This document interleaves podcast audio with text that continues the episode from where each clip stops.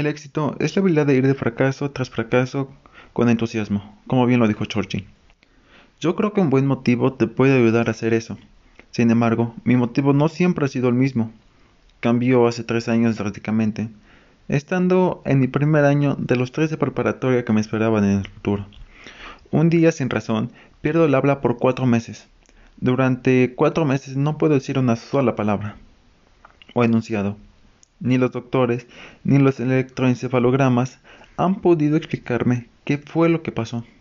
Lo que sí les puedo decir es que llegó un momento de tanta frustración, de tanta desesperación, que llegué a quererme quitar la vida.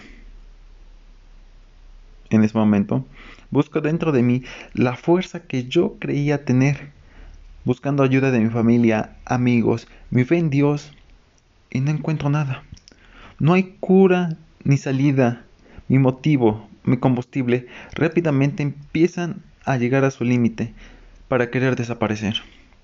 El infierno en el que me encontraba, sin embargo, se empieza a volver un poquito menos agobiante cuando empiezo a ver mi dolor en la vida de otras personas.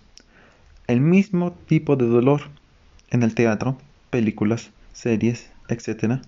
Poco a poco veo mi dolor en las palabras de los poemas, esto empieza a llenar mi silencio. La única forma en la que mis emociones se pueden ver reflejadas, el arte empieza a transformarse en algo vivo, por lo cual empiezo a enamorarme inexplicadamente del arte, ya que fue lo que me salvó la vida y me mantuvo con vida.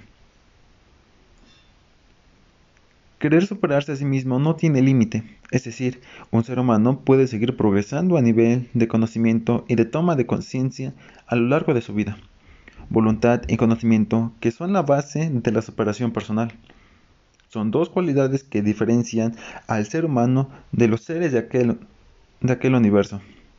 Nos muestra la capacidad que tiene un ser humano para reflexionar sobre sí mismo, por lo que es más importante, para actuar de acuerdo a sus valores y creencias.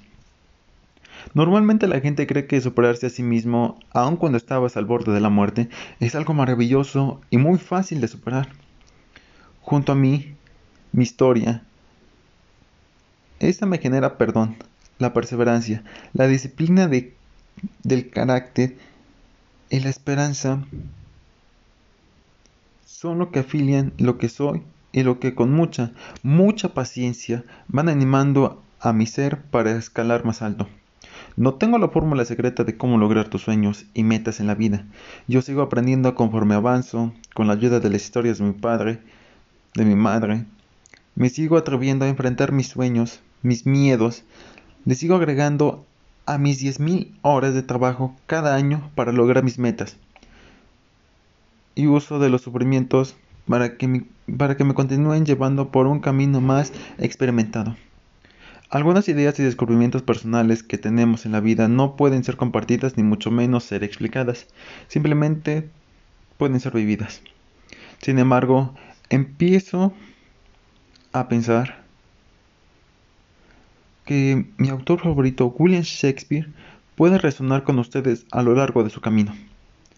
Dulces son los frutos de la adversidad, que como un sapo feo y venenoso lleva en la cabeza una preciosa joya.